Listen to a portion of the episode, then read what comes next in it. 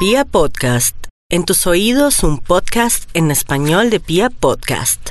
¡Estamos embarazados! Los pañales, la comida, las pataletas, el jardín, el colegio, la primera adolescencia, la segunda adolescencia. ¡La carrera, no! Todo sobre el mundo de nuestros hijos y cómo lo hemos vivido en Descontrol Parental.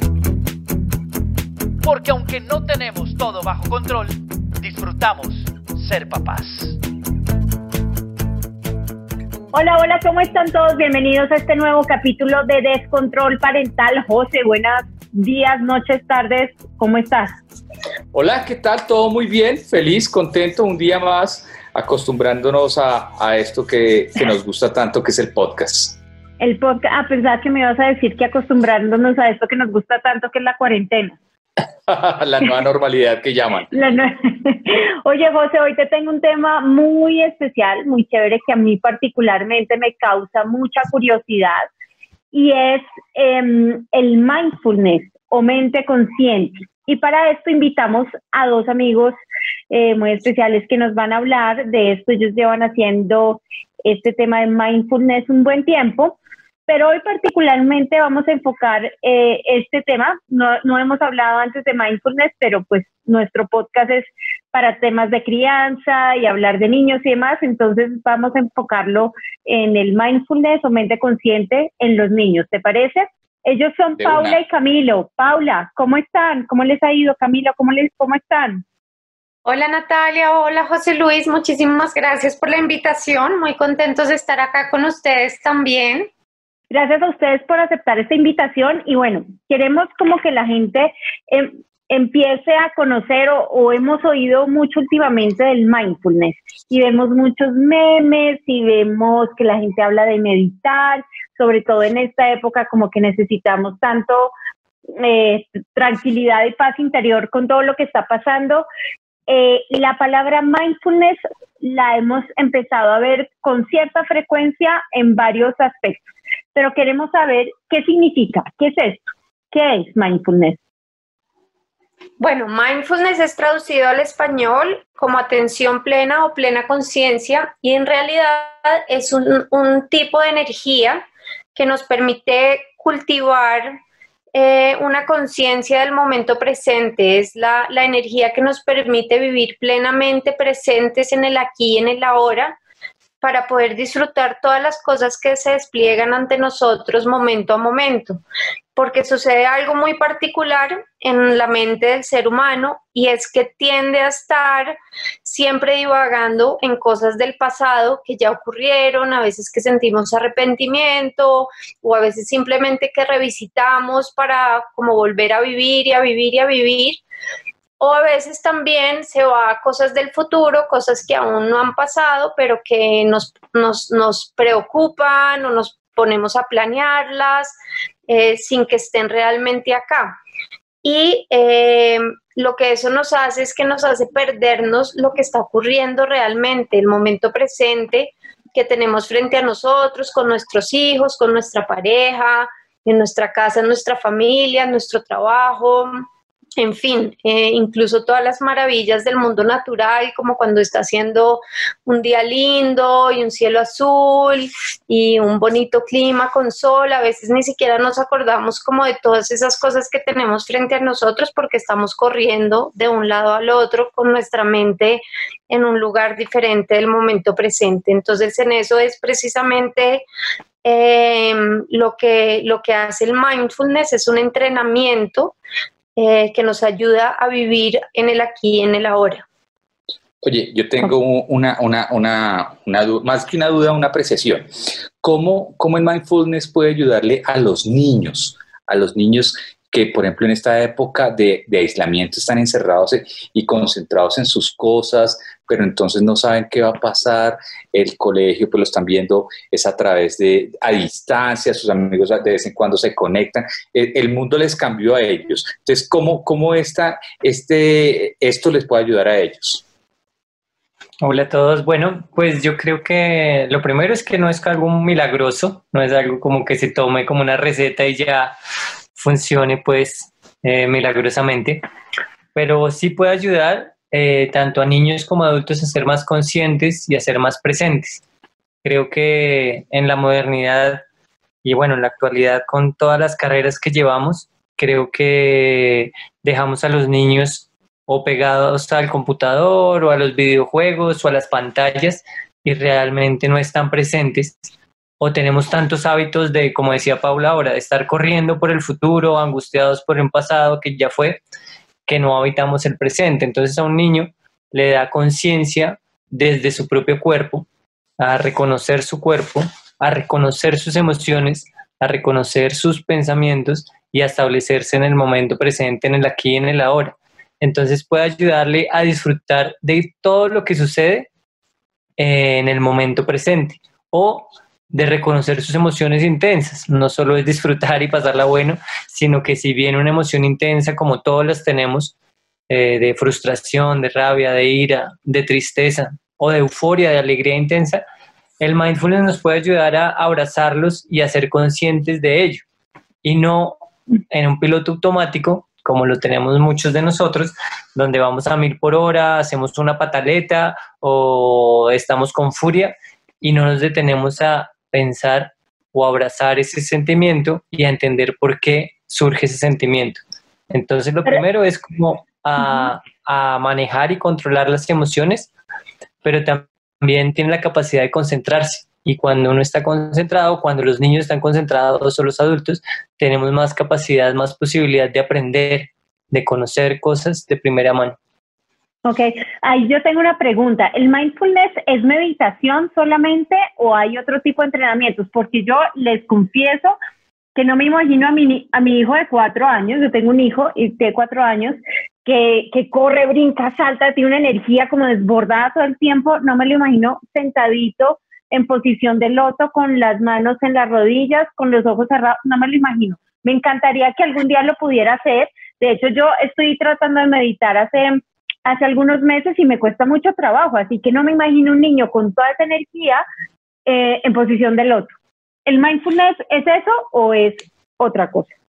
Mindfulness pues el mindfulness en realidad es hacer cualquier cosa que estamos haciendo con plena conciencia. Así que si estás caminando de un lugar a otro, es caminar sabiendo que estás caminando de un lugar a otro, porque normalmente pues estamos haciendo un dibujo de algo, por ejemplo, con los niños, pero estamos pensando y estamos hablando de otras cosas, o estamos comiendo con los niños y con nuestra familia y estamos hablando de otras cosas. Entonces la invitación del mindfulness, si bien incluye la meditación sentada, como lo acabas de decir, y con los niños usamos ejercicios muy divertidos, eh, bueno, que, sería lindo como explicarles, pero no sé si, es el momento, pero sí que hacemos meditación sentada, solo que de una manera más dinámica, que de alguna manera cautive y enamore y genere ese vínculo afectivo de los niños con la práctica, pues también hacemos muchas otras actividades que son meditación en movimiento. Entonces cantamos como una meditación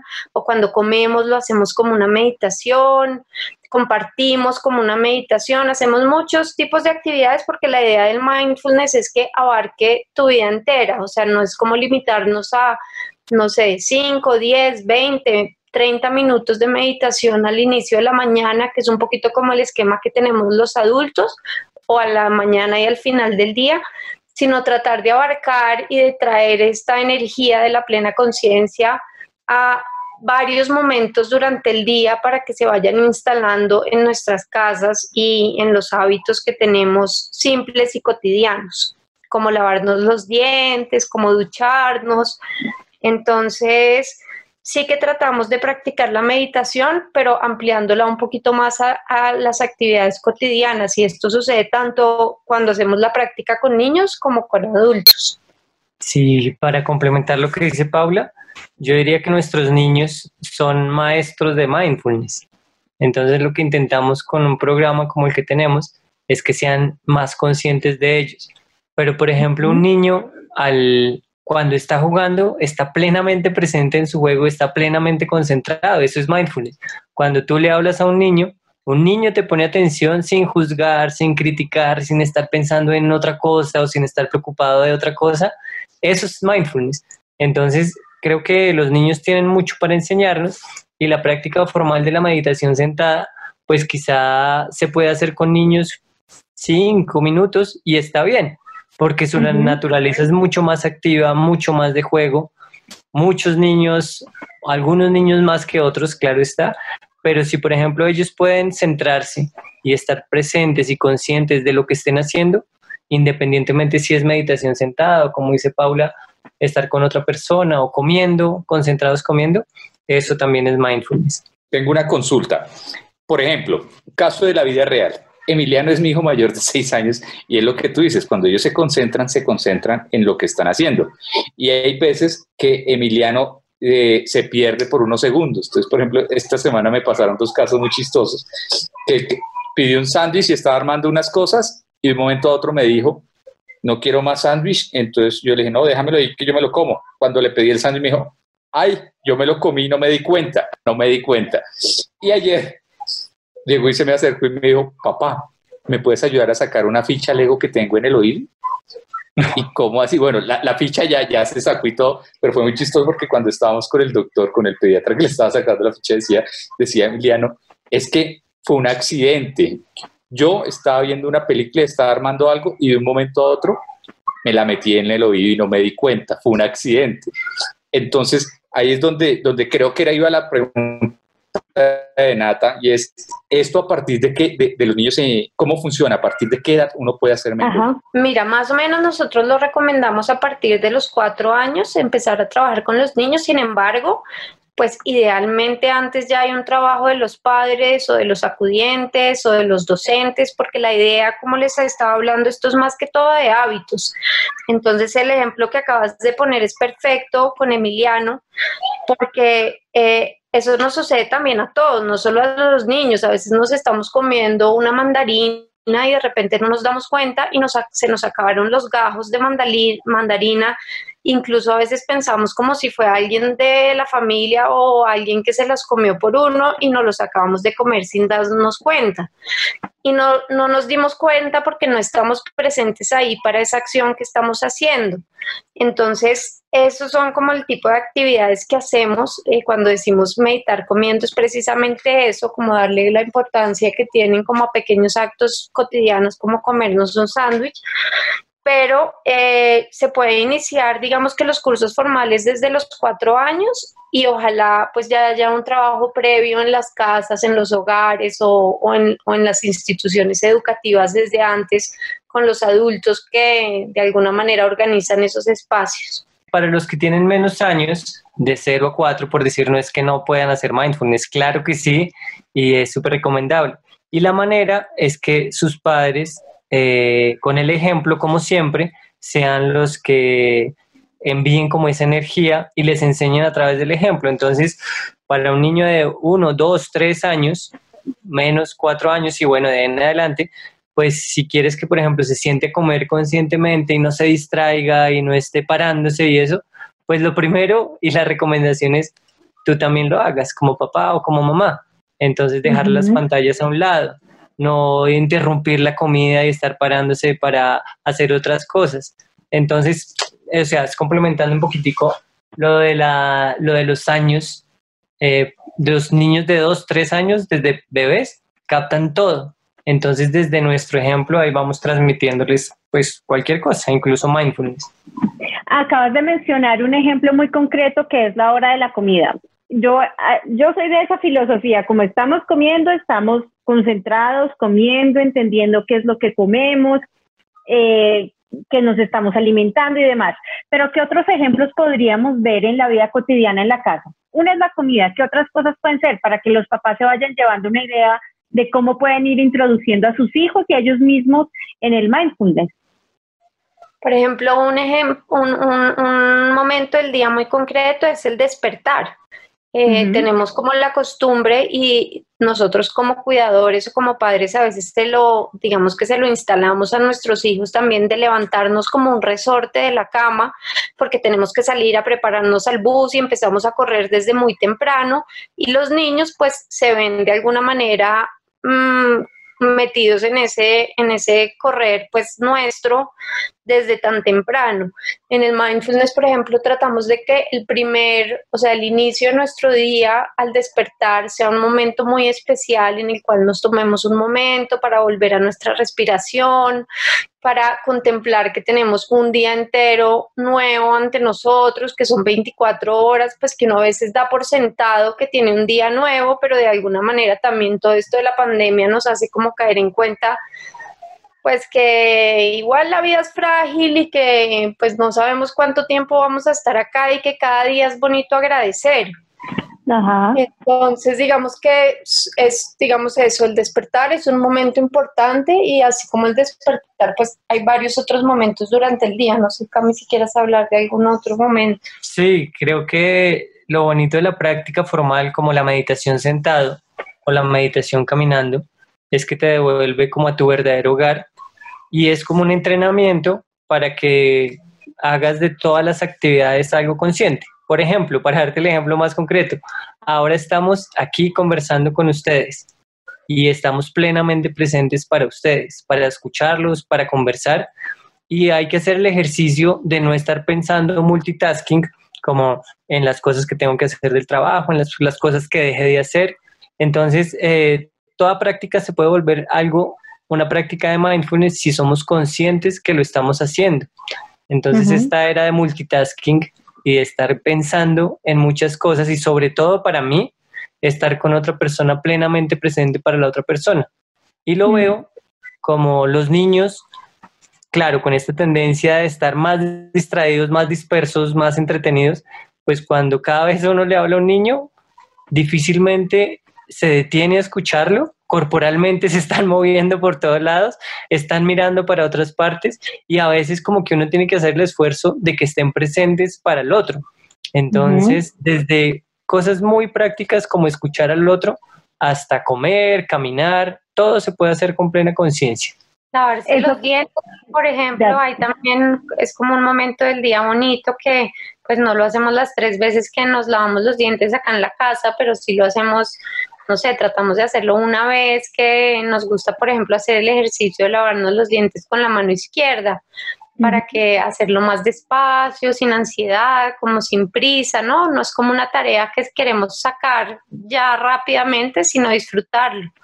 Y a veces también ponemos un relojito de arena, simplemente como para recordarnos de disfrutar el momento de lavarnos los dientes durante todo el, el tiempo que dura el reloj de arena. Entonces, son como eh, cosas así que resultan a veces juegos para los niños, pero que nos ayudan como a volver a la actividad y saber bien qué es lo que estamos haciendo. Y claro, lo que tú estás diciendo en un principio, para un niño eso puede ser juego, tomarse muy en serio las cosas, porque pues su vida es juego, pero eso va a ser una base importantísima para el futuro, para que cuando sean grandes eso que tanto disfrutan, pues eso que hacen, lo disfruten a fondo. Y lo que decía Camilo ahora me parece importantísimo, porque no hay nada más aburridor y harto que a uno eh, le digan, mm, tranquilo, estoy mandando este mensaje, pero te estoy oyendo, como que estoy en el computador, pero háblame, estoy, eh, yo, mm, yo te estoy poniendo atención. Yo he visto que eso pasa mucho con los niños. Mamá, em, te tengo una pregunta. Y sí, dime que no te, yo estoy mirando acá, pero te estoy poniendo atención. Eso es terrible. Entonces me parece un super punto. Si estamos hablando, estar conscientes ahí en la conversación. Que algo que decía eh, Paula que me parece muy importante y es el tema de enseñarlos a que disfruten las cosas, que me parece muy, que no vean el cepillado de los dientes como algo que sea una tarea harta, obligatoria, sino que hay que hacerlo, pero que la pueden disfrutar. Eso me parece muy interesante. Nosotros, por ejemplo, hemos tomado, eh, porque nos dimos cuenta que para ellos a la hora de almorzar era, era como una pesadilla porque uno les decía, listo, ya está servido, pasen, y, y era la gritería que no quiero, pero estoy terminando esto. Entonces los acostumbramos, es como unos minutos antes, les decimos, en tanto tiempo a veces les ponemos el relojito de arena. Cuando llegue el relojito, entonces eh, en una aplicación, no porque no pude conseguir el reloj, sino una aplicación que es un reloj de arena y les decimos, cuando llegue aquí, entonces los esperamos en el comedor. Y ha funcionado perfecto porque era un desorden, llegaba uno, al rato llegaba el otro y me parece muy chévere eso, que es que disfruten esos momentos. cada momento, de acuerdo. Yo le quiero preguntar a Paula y a Camilo cómo arrancó este camino hacia el mindfulness. Ustedes se conocieron cada uno, ustedes son pareja, se conocieron cada uno por su parte y ya cada uno meditaba o tenía inquietudes al respecto o fue un tema que surgió en la familia. ¿Cómo nació esto eh, en, en, su vida? Bueno, pues mira, nosotros eh, nos conocimos en el 2008. Paula tenía un camino espiritual, hacía yoga y había recibido una formación como instructora de yoga.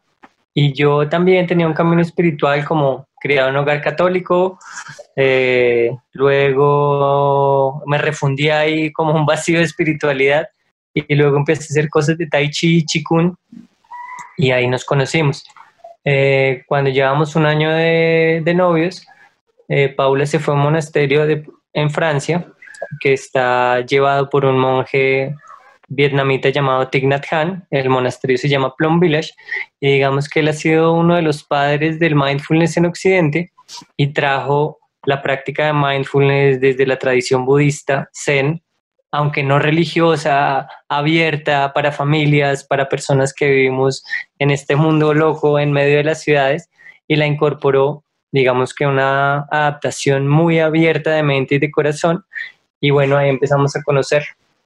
Cuando fuimos, cuando yo fui por primera vez, la segunda vez de Paula, ya teníamos a Paz, nuestra hija que ahora tiene 10 años, y fuimos con ella cuando ella tenía un año. Y fue impresionante para mí conocer un lugar donde tú pudieras meditar, donde tú pudieras aprender de la sabiduría, del zen, del mindfulness, pero donde también al mismo tiempo había niños, habían adolescentes, habían juegos, eh, había ruido. Eh, y digamos que para mí fue un poquito el paraíso poder encontrar algo para familias donde la práctica espiritual no excluyera e invitara y tratara muy especialmente a los niños.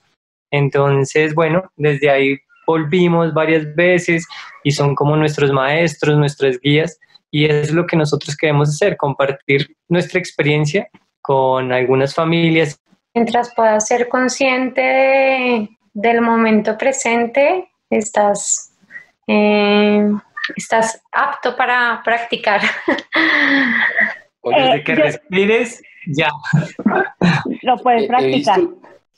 He visto el Instagram de ustedes y, veo, veo muchos, muchos niños que son muy felices, unos cantando, otros haciendo recetas, y, y, me gustaría que ustedes dijeran cómo se sienten al ver todos estos niños tan felices. Ay, pues yo me siento muy, muy esperanza, como que siento que estas enseñanzas realmente son muy poderosas a nosotros nos han transformado la vida, sobre todo en esta época de pandemia, creo que han sido fundamentales para acompañar a muchas familias pues que desde sus casas han podido empezar a implementar cosas que de nuevo son muy sencillas, pero que hacen una gran diferencia en tu día dependiendo de cómo lo vives.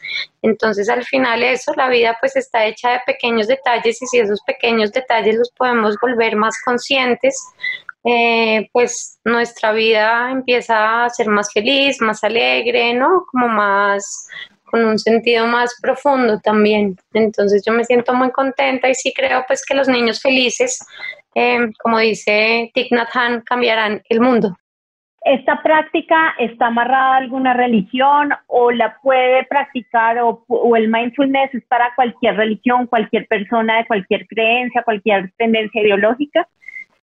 Mira, el mindfulness, lo que dijo Cami, es, es una práctica abierta a cualquier persona que quiera respirar, quiera entrar en contacto eh, con su cuerpo, con sus emociones, ¿no? Con, con, digamos que explorar un poquito más al interior de sí mismos. Eh, ella viene de una tradición budista y digamos que esos fueron los inicios del mindfulness y llegaron a Occidente pues a través de monjes budistas. Sin embargo, al mindfulness pues le sucedió algo muy interesante y es que en Occidente se, empezaron a, se empezó a aplicar de una manera secular inicialmente en clínicas y en, en instituciones médicas, haciéndole como un análisis muy detallado y un estudio científico de los beneficios que traía el mindfulness en el cuerpo eh, a nivel biológico. Entonces, eh, todo esto fue documentado y al mismo tiempo el mindfulness, digamos que generó una segunda rama, además de la espiritual y la, y la que de alguna manera venía de la tradición budista, también se desarrolló una rama secular eh, que, pues, que se empezó a aplicar pues, en, muchos, en muchos ambientes corporativos, científicos, etcétera. Entonces, pues sí tiene un inicio pues en una tradición budista, sin embargo, no tienes que ser budista para practicarlo. Hay escuelas seculares y en últimas yo lo que siento es que son como ejercicios que te ayudan a ser mejor persona, no importa lo que seas. Si eres católico, te ayuda a ser mejor católico, si eres ateo, te ayuda a ser mejor ateo y, así nos ayuda como a respirar mejor, a estar más conscientes de nosotros mismos, de los demás, del entorno. Como que el mindfulness también es de una mente muy abierta y de un corazón abierto, no es una verdad absoluta, es una invitación a nada, caminar por un sendero, por un camino y que cada uno lo explore y lo transite como quiera. Y si lo que decía Paula, nuestro maestro dice que si esta práctica te ayuda a ser mejor católico, mejor judío, mejor musulmán, súper bienvenido no se casa con absolutamente nada y digamos que trata de descubrir las maravillas o la divinidad que hay en todos y cada uno de nosotros adentro y no afuera. Entonces, si tú lo puedes adaptar, súper bienvenido. Tengo una pregunta. Para los niños que tienen, digamos, alguna dificultad de aprendizaje o que tienen una condición especial, ¿el mindfulness les puede ayudar, digamos, a superar esas barreras o a, o, a, o ayudarse, pues, y a los papás a encontrar mejores, mejores caminos de aprendizaje? Mira, con, con este tema creo que pues somos también muy cuidadosos y no nos atrevemos como a, a tratarlo así. Mm, está abierto, todos son bienvenidos y seguramente eh, si cada persona conecta un poquito con su propio divinidad, con su propio ser, si está presente, seguramente le va a ayudar. Pero nosotros no lo tratamos como algo terapéutico, no somos ni psicólogos ni terapeutas profesionales, entonces está abierto y está bienvenido, pero no lo tratamos así con, no excluimos, pero no es un tratamiento para, para, para personas mucho menos virtual. Si se hiciera presencial, pues digo virtual ahorita por la pandemia. Si se hiciera presencial, el manejo es diferente. Pero pues ahorita lo que estamos haciendo es virtual, entonces pues están bienvenidos, pero no lo tratamos como algo terapéutico. De acuerdo. Pues José, yo creo que esta charla ha sido súper enriquecedora para todos. Me voy con muchas tareas también. Yo de cada podcast salgo con tareas. Pero de verdad, me, me, salgo de acá con la plena convicción de que voy a ser más consciente de cada cosa que haga, sobre todo con Lucas, con mi hijo. Y, es muy importante, muy importante lo que decía Paula, enseñar a la niños a que disfruten esas cosas diarias que, que, a veces no, no, le, no le encontramos, ni nosotros los grandes eh, encontramos la diversión en cosas sencillas. Y yo creo que dando el ejemplo, como también lo habló Camilo, es donde llegamos a tener niños muy felices. De acuerdo. Paula, Camilo, ¿dónde los pueden encontrar? ¿Cuáles son sus redes sociales? Mira, nosotros estamos en Instagram y en Facebook bajo Mindfulness para la Vida. Entonces ahí nos pueden encontrar, ahí compartimos harta información de los cursos que tenemos para niños, para adultos y también ejercicios, prácticas, canciones, frases inspiracionales. Entonces es un buen lugar como para empezar a conocer un poquito del mindfulness. Eh, ¿Estos cursos son, son solamente por, por persona o para grupo familiar también hay?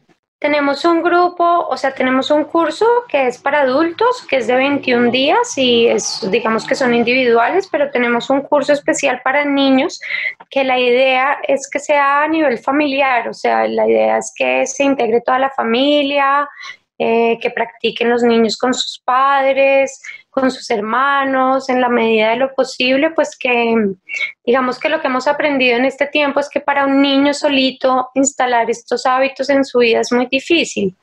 Eh, si no tiene como un entorno que lo comparta. De hecho, no solo para los niños, para los adultos también. Eventualmente uno empieza como adulto a encontrar personas que también meditan, que también se refugian en la respiración, ¿no? Como personas con las que uno puede ir compartiendo este camino. Y en el caso de los niños, ese primer ambiente donde lo pueden hacer es en la familia. Entonces, el curso que tenemos para niños, sí que digamos que la propuesta es que se pueda vincular toda la y lo puedan hacer como grupo. Y Me parece pues, el, Ese curso de 21 días para adultos es con meditaciones y es audio y les entregamos como un texto con una imagen muy linda. Y el de niños lo hicimos a través de programas en YouTube con títeres donde los protagonistas son nuestros hijos quienes les enseñan la práctica a una guacamaya y una ardilla y digamos que los desarrollamos a través de juegos, de improvisación teatral, de eh, cosas de arte, de música, de canciones. Entonces, eh, relacionado con lo que estaban diciendo, pues nuestra invitación también es a invitar al adulto a vivir en ese mundo del presente del juego que ya viven los niños. Entonces lo hacemos muy didáctico a través de capítulos cortos de 10, 15 minutos máximo por YouTube y eh, pues los niños los ven en casa. De acuerdo, me parece muy, muy, muy chévere. Paula, Camilo, mil gracias por acompañarnos y eh, esperamos volver a saber de ustedes y estaremos muy pendientes de sus redes y de lo que sigan haciendo. Un abrazo muy grande. Ay, a ustedes muchísimas gracias por la invitación, Natalia y José Luis. Un placer estar acá en Descontrol Parental. Vale, muchísimas gracias. Yo también me despido de todos y los invito a que cuando hoy estén en la casa o regresen a casa, jueguen unas escondidas con sus niños sin celular, sin preocupaciones, sin angustias, plenamente presentes 10, 15 minutos y eso es mindfulness. Maravilloso. Buen consejo. Muy bien. Un abrazo grande. Adiós, adiós. Chao, Paula. Chao. Que estén bien. Chao, Camilo. Chao. Chao. Descontrol parental. Porque aunque no tenemos todo bajo control, disfrutamos ser papás.